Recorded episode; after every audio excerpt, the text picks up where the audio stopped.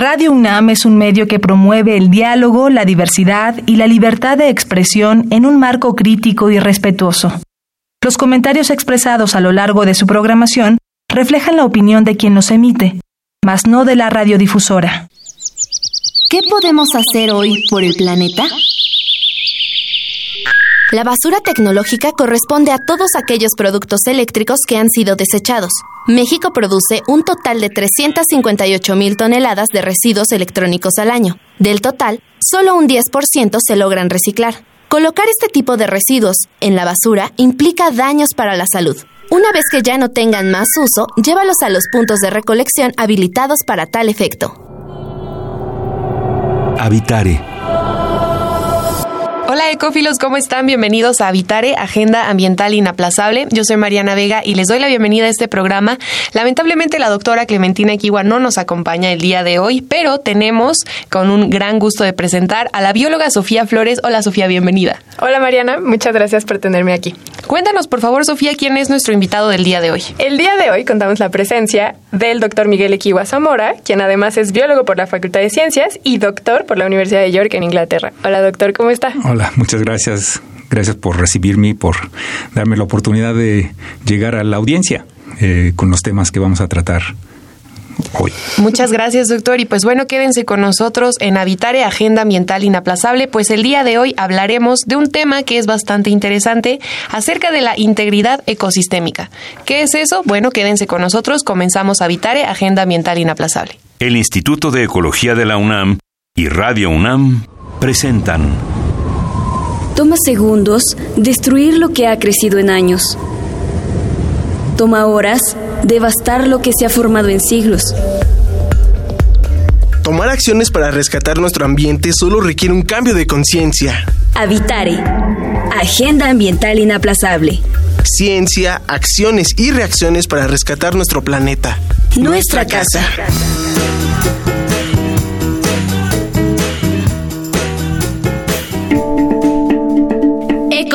Ecoefemérides.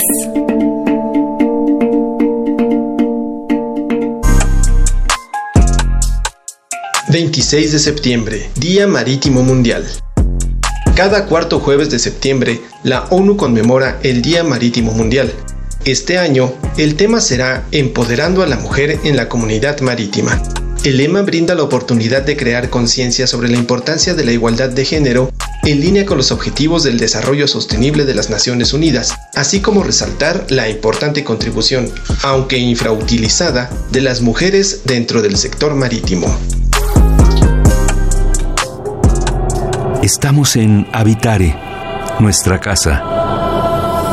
Gracias por continuar con nosotros. Sofía ya nos presentaba al doctor Miguel Equiwa Zamora. Sofía, qué tema tan interesante el día de hoy, integridad ecosistémica. Así es, es un tema que, bueno, yo desde mi punto de vista me parece que es un poco novedoso y que no está tan cercano a las personas que no estamos directamente relacionadas con el tema de los ecosistemas y la ecología.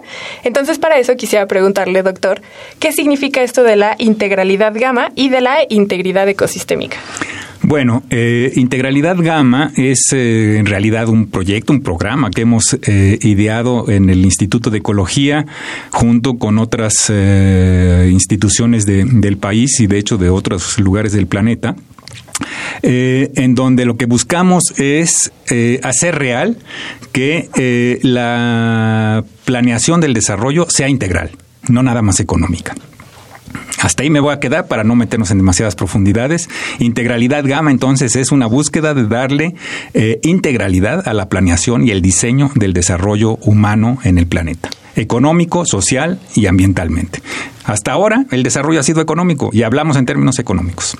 Eh, por otro lado, eh, integridad ecosistémica se refiere a un desarrollo que hemos hecho entre estas instituciones que participan en este, en este proyecto y en este programa.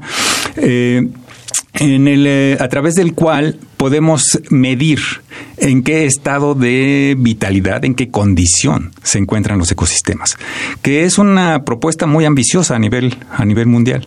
Es eh, una forma eh, de medición que nos permite representar qué hemos hecho ambientalmente con el territorio que nos ha tocado vivir. Y en esa forma tenemos mapas de integridad ecosistémica ya para México, en una serie de tiempo que nos permite dar eh, cuenta de cómo ha venido evolucionando el cambio ambiental en este país. Si bien es cierto que durante muchos años pues este tema se fue quedando de lado o no muchos tenían el interés en hacer eso, cuéntenos doctor, ¿este tema de evaluar y de conocer, investigar la integridad ecosistémica es relativamente nuevo o ya tiene tiempo? Bueno, desde principios del siglo XX, se habla de integridad ecológica, de integridad ecosistémica, de la integridad de la naturaleza. Eh, por ejemplo, un eh, científico de esa época muy connotado y muy apreciado, que era eh, Leopold, de hecho genera una postura ética alrededor de la responsabilidad de la sociedad y de la humanidad para preservar la integridad de la naturaleza, de los ecosistemas a nuestro alrededor. Es eh, tan importante su contribución que conduce en los Estados Unidos a la aparición del programa de los parques nacionales eh, como una propuesta para preservar naturaleza en condiciones de, eh, integridad. de hecho, una cosa que decía, que a mí me parece muy bonita, es lo que no daña a la naturaleza está bien, lo que lo, la daña está mal. Ese es justo un tema y probablemente me estoy regresando a algunos pasos, pero probablemente no es muy claro qué significa integridad ecosistémica. O sea, qué, qué concepto ¿Qué engloba el concepto de integridad? O sea, ¿qué, ¿qué, fenómenos o qué variables intervienen en este concepto? Y también me llama mucho la atención porque al hablar de parques nacionales son áreas en las que la intervención humana es nula y no podemos vivir así en este planeta. Los humanos tenemos que obtener recursos de este planeta. Entonces, nos chocan estos conceptos tanto de obtener recursos como el de mantener la integridad de los ecosistemas. Yo creo que sí. Eh, chocan eh, desde el punto de vista eh, de juegos de valores que justamente dan origen a la agenda del desarrollo sustentable en el planeta, ¿no? La, la, integridad de, de los ecosistemas tiene que ver con el hecho de que la vida en el planeta surge desde luego mucho antes de que haya presencia humana. Y eh, la vida en el planeta se organiza en colectivos de especies que en interacción con su entorno forman lo que ahora llamamos ecosistemas. De tal manera que los ecosistemas tienen una lógica de desarrollo propia, autoorganizada, vamos a decir, nadie les dice cómo tienen que ser. Los ecosistemas se forman espontáneamente en ese, en ese sentido y por supuesto que esa, eh, esa lógica de autoorganización es, eh, digamos, un atributo distintivo de estos ecosistemas. Eh, entonces, un, en integridad ecosistémica diríamos que un ecosistema está en su más alto grado de integridad cuando se ha desarrollado por sí mismo, sin intervención humana, hasta el máximo. Le podíamos dar un valor de 100. Y si le metemos la pata a la vida y este, destruimos eh, poblaciones, eh, abrimos zanjas, dañamos al ecosistema, como algo como lo que hacemos en las ciudades, entonces andamos cerca quizás del cero. ¿no? Entonces tenemos un gradiente de integridad ecosistémica, porque ya estoy aquí adelantándome un poquito, pero si la podemos medir, entonces tendríamos un gradiente entre 0 y 100, en donde 0 significa que la intervención humana ha sido brutal y 100 en donde el ser humano ha permitido, respetado, eh, o por otra razón no se ha metido en modificar la lógica de autoorganización del ecosistema. Doctor, usted es además investigador del Instituto de Ecología AC de Jalapa, Veracruz, y eso que nos menciona de cómo estamos eh, acostumbrados a verlo en las ciudades cambia de un territorio a otro. A mí me gustaría que nos comparta cuál es su interés como biólogo de investigar los temas que tienen que ver con integridad ecosistémica. Bueno, es que es justamente el punto eh, de, vamos a decir que es un descubrimiento. Eh, nosotros en este proyecto eh, y programa de integralidad Gama, eh, que tiene por supuesto antecedentes, ¿no? algunos otros proyectos que, nos fueron apoyados, como por ejemplo uno muy importante para nosotros, apoyado por la Unión Europea hace ya unos pocos años, que el que llamamos Robin y que buscaba eh, discutir y tener resultados sobre cómo es que la biodiversidad eh, puede convertirse en un instrumento para mitigar el cambio climático en el, planeta. Y que no nada más utilicemos los datos para justificar que entonces un tren es viable o no, porque ahí todo se malversa, ¿no? Yo tengo una duda que tiene que ver con lo que menciona Mariana, que son los datos. Ustedes al estar estudiando distintos ecosistemas y que son que tienen un kilómetro, nos decía, de fidelidad de datos de información, ¿cómo hacen para manejar esa enorme cantidad de datos? Porque no es nada más estudiar qué planta hay en qué parte del país, sino es analizar qué planta tiene relación con qué pájaro, con qué eh, reptil, con... Es decir, están analizando el ecosistema en su totalidad a través del paso del tiempo. ¿Cómo hacen sentido de toda esta información? Pues con mucho cuidado, porque el asunto. Primero. el asunto es que sí es un desafío eh, monumental, pero esa es otra, es de las cosas maravillosas, ¿no? Eh, del talento humano, ¿no? Por un lado, eh, hacemos cosas increíblemente malas y por otra, por otro lado, cosas increíblemente maravillosas. entonces, nuestra afectación ambiental, por ejemplo, en, en el planeta es de enorme preocupación, ¿no? Eh, pero por otro lado, nuestros desarrollos tecnológicos nos dan la oportunidad de adquirir datos masivos eh, de cuál es el estado de concentración de gases eh, en, la atmósfera, de cómo va evolucionando la cubierta vegetal, de poder distinguir los distintos tipos de cobertura que existen en el territorio, en fin, eh, de tal manera que en este programa de integralidad gamma, justamente lo que buscamos es este cambio paradigmático que ahora eh, pues tenemos enfrente, que es el eh, echarle mano a los datos masivos que existen en el planeta de masivos de todo tipo, social, económico, ambientales, eh, para lo cual necesitamos recurrir a las tecnologías también actuales de aprendizaje automatizado, como le, le, llaman, para justamente poder procesar estos volúmenes de información y eh, pues tener los resultados que, tenemos. Falta la mitad de, todo este proceso también reconstruirnos nosotros mismos en nuestra capacidad de interpretar los resultados que estamos teniendo. Y la reconstrucción construcción también de acuerdos sociales de qué es lo que quiere decir y cuál es la, sintonía entre las aspiraciones sociales y lo que esas formas de medición nos están sugiriendo. Y sobre todo no quedarnos mucho de lo que ocurre en la parte económica, es decir, que una, una cuestión es sustentable o no solamente por cuánto cuesta, que no que se consideren estos otros factores, pero hablaremos más adelante de eso, doctor Miguel Equiwa. Ahora hagamos una pausa para escuchar qué información, Sofía. Vamos a escuchar sobre cambio climático. Regresamos a y quédense con nosotros. Esto es la Agenda Ambiental Inaplazable. Cambio climático. La quema de combustibles fósiles, las distintas actividades humanas e incluso los fenómenos naturales liberan en la atmósfera grandes cantidades de gases que atrapan el calor. Estas emisiones provocan que la temperatura de la superficie de la Tierra vaya en aumento y que los océanos absorban un 80% de este exceso. El aumento de los niveles del mar tiene varias consecuencias, por ejemplo, que peces, pájaros y plantas pierdan sus hábitats, pero también se contaminan los mantos acuíferos y un porcentaje del suelo agrícola, ya que el agua salada penetra en zonas cada vez más alejadas de la costa. Por ello, el portal Flood Map creó un mapa interactivo con datos de la NASA, simulando qué ciudades podrían quedar debajo del agua si ésta sigue subiendo de manera tan acelerada. En el caso de México, las ciudades del norte como Monterrey y Ciudad Victoria se convertirían en poblaciones costeras, mientras que los estados de Veracruz, Tabasco, Yucatán y Campeche desaparecerían del mapa. Imagina que esto sucediera. Cientos de personas perderían su medio de vida y sus hogares.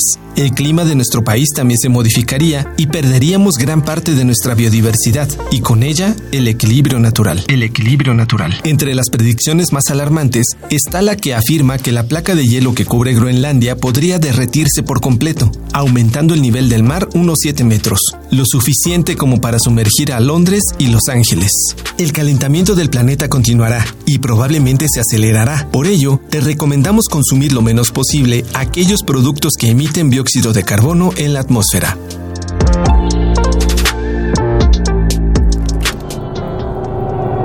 Estamos en Habitare, nuestra casa. Gracias por seguir con nosotros. Estamos con nuestro invitado del día de hoy, el doctor Miguel Equiwa Zamora, quien es biólogo. Sofía, cuéntanos, hasta el momento hemos hecho un balance que tiene que ver con qué es lo que engloba la integridad ecosistémica. ¿Qué dudas nos quedan por el momento? Qué dudas, muchísimas, muchísimas, pero justo hablaba el doctor Equiwa de cómo se utiliza la tecnología para hacer sentido de todos estos datos que recabamos, pero mencionó que hay un cambio de paradigma y es allí hacia donde yo me quiero enfocar. ¿Qué significa este cambio de paradigma para los científicos? ¿Cómo hacían antes ciencia y cómo la hacen ahora? ¿Qué distinción hay? ¿Y qué es lo que motiva este cambio de hacer ciencia? Ay, qué buena pregunta. Eh, yo creo que, como todos los cambios paradigmáticos, eh, no ocurre sin una dosis de sufrimiento, ¿no? Y eh, yo lo que noto es que mucho del entrenamiento tradicional del científico hasta ahora se ha basado mucho en los enfoques tradicionales de la estadística que eh, tiene mucho que ver con eh, el desarrollar capacidades para el procesamiento, la adquisición, vamos a decir, de, conocimiento a partir de esfuerzos de muestreo pequeños o relativamente pequeños. Eh, con lo que nos ha pasado, del crecimiento tecnológico, resulta con que, eh, voy a decirlo así, sin, sin plan de ser... Claro, por favor. no, es un chiste, pero sin plan de ser ofensivo, se nos crecieron los enanos, ¿no? Entonces resulta con que los, los datos eh, pequeños, eh, pues ahora se han sustituido por una abundancia de, de datos masivos. de tal manera que, por ejemplo, rara vez en este país cada 10 años se hace un censo, ¿no? que es un esfuerzo de tratar de contar a todos los habitantes del país. Eh, ese no es un muestreo, ¿no? Es justamente lo contrario a los esfuerzos, vamos a decir, tradicionales en ciencia de adquirir eh, conocimiento a partir de, eh, de pequeños esfuerzos de, adquisición de datos. es un conteo del todo, de la población completa. pues casi eso nos está pasando ahora con el Big Data, ¿no? Este, tenemos un acceso a las poblaciones objetivo casi en tiempo real, ¿no? Mm. Y más bien nuestra preocupación es adelantarnos a su dinámica, ¿no? Entonces, el tipo de preguntas que nos estamos planteando va eh, por otro lado, ¿no? Eh, y entonces eso nos ha generado una serie de, problemas, eh, porque por otro lado, y como ya decíamos en el segmento anterior, la capacidad tecnológica de la humanidad siendo tan brutal como es ahora, la capacidad de procesar volúmenes infames de, información es, eh, está presente, eh, pero nuestra capacidad cerebral de hacer sentido lo que, en lo que la máquina eh, está encontrando, pues sigue siendo orgánica, ¿no? Por otro lado, los seres humanos pensamos en colectivo, ¿no? Claro, eh, no, no nada más importa lo que piensa una persona, sino importan las representaciones sociales que acordamos eh, tienen que ver con lo que es nuestro mundo. O idealmente eso es lo que deberíamos hacer, ¿no? Porque sí también hay personas que quieren allí egoístamente como Trump, por ejemplo, si me ocurre. Claro, y es precisamente eso lo que muchas veces influye mucho más de lo necesario o de lo deseable, porque pues sí, aunque digan que el colectivo puede que tengamos un consenso en ciertas partes, la comunidad científica es muestra de ello, donde yo no encuentro ningún biólogo o ecólogo que hoy en día diga como todo está bien, no pasa nada, no es necesario trabajar, pero tienes dirigentes políticos que influyen en demasía diciéndote que el cambio climático no existe. Y ese es un poco el sentido de mi pregunta ahora, doctor. Cuando el resto de la sociedad, que somos quienes estamos en contacto con la naturaleza, con todos estos elementos, no nos interesamos, ¿hay alguna acción que sí contribuya a que los problemas como que encontramos de la integridad ecosistémica se acrecenten? Eh, yo creo que el, gran mensaje que yo quisiera eh, transmitirle al, público es que este, este asunto de, de, la responsabilidad humana sobre la transformación de los ecosistemas sí es muy grande. Eh, prácticamente todas nuestras decisiones nos bueno una de las primeras cosas que aprendimos con eh, el desarrollo de la ecología en, nuestro mundo aunque no era su intención originalmente hay que decirlo es que todos los seres vivos del planeta estamos conectados que era una cosa como que pues bastante obvia, ¿no? Pero bueno, tuvieron que pasar bastantes años como para que nos cayera el 20. Sí, somos parte de la naturaleza, ¿no? Ya lo descubrimos. Eh, este, ok. Ahora, el siguiente asunto es qué hacemos Mm. con eso, ¿no? Y eso tiene que ver entonces con hacernos cargo de que el desarrollo humano es eh, neces- está necesariamente vinculado con una gestión de la integridad de los ecosistemas a nuestro alrededor. Cada decisión que nosotros tomamos tiene que ver con un- alguna modificación a los patrones de comportamiento que tendría, en ausencia de seres humanos, el ecosistema. Eh, de tal manera que eh, no es una cosa que debe agobiarnos, pero sí es una cosa que debe ser parte de nuestra reflexión. Cuando nosotros diseñamos tecnología, tendríamos que dar eh, cuenta de cuál es el impacto de esa tecnología como alteración a los patrones de comportamiento de los ecosistemas. Porque los patrones de comportamiento de los ecosistemas no nada más nos benefician a partir del material que nosotros extraemos del, del ecosistema. Ejemplo, si yo de un bosque tomo cuatro metros cúbicos de madera, estoy sacando, estoy afectando el, Sí. el ecosistema para el beneficio social, porque esa madera la voy a colocar en el mercado. Pero hay otros beneficios que estoy recibiendo de ese ecosistema sin pensarlo, ¿no? Por ejemplo, la calidad del aire que respiro. Mm. Como lo vimos a principios del año en esta ciudad eh, de México, eh, si nosotros quemamos eh, el ecosistema, entonces el carbono presente en los seres vivos ahí se transforma en partículas de distintos tamaños de 10 micras, de 5 micras o menores de a 2.5 micras.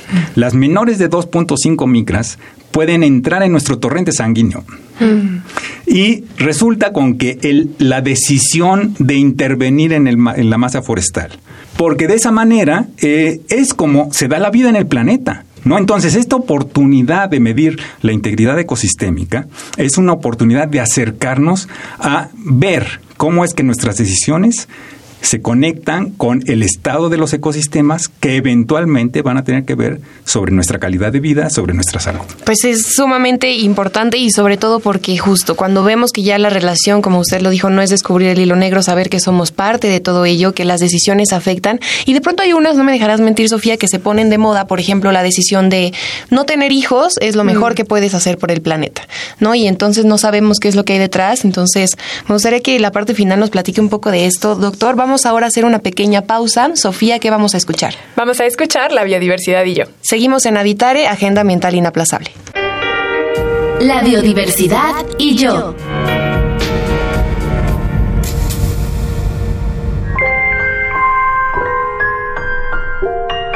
Las abejas han sido consideradas a lo largo de la historia occidental ejemplo y metáfora de organización social. Incluso Pierre Henry, profesor de filosofía y apicultor francés, las define como el espejo ideal de la humanidad.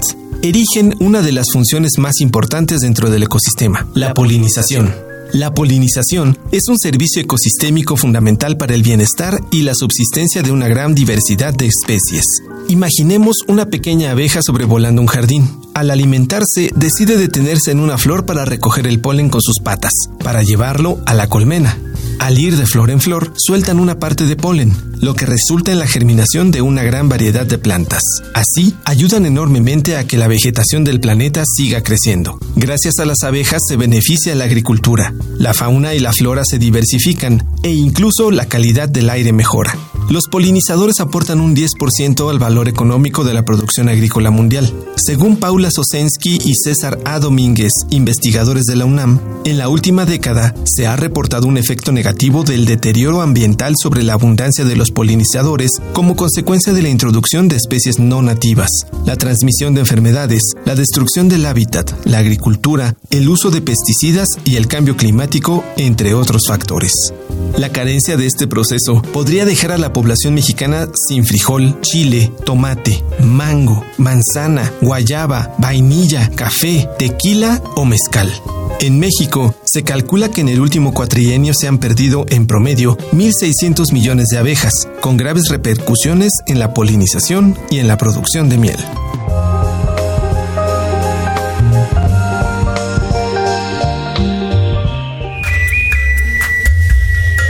Escuchas Habitare, Agenda Ambiental Inaplazable. Regresamos a Vitare, Agenda Ambiental Inaplazable. Gracias por continuar con nosotros. Recuerden que estamos platicando con el doctor Miguel Equiwa Zamora del Instituto de Ecología AC en Jalapa.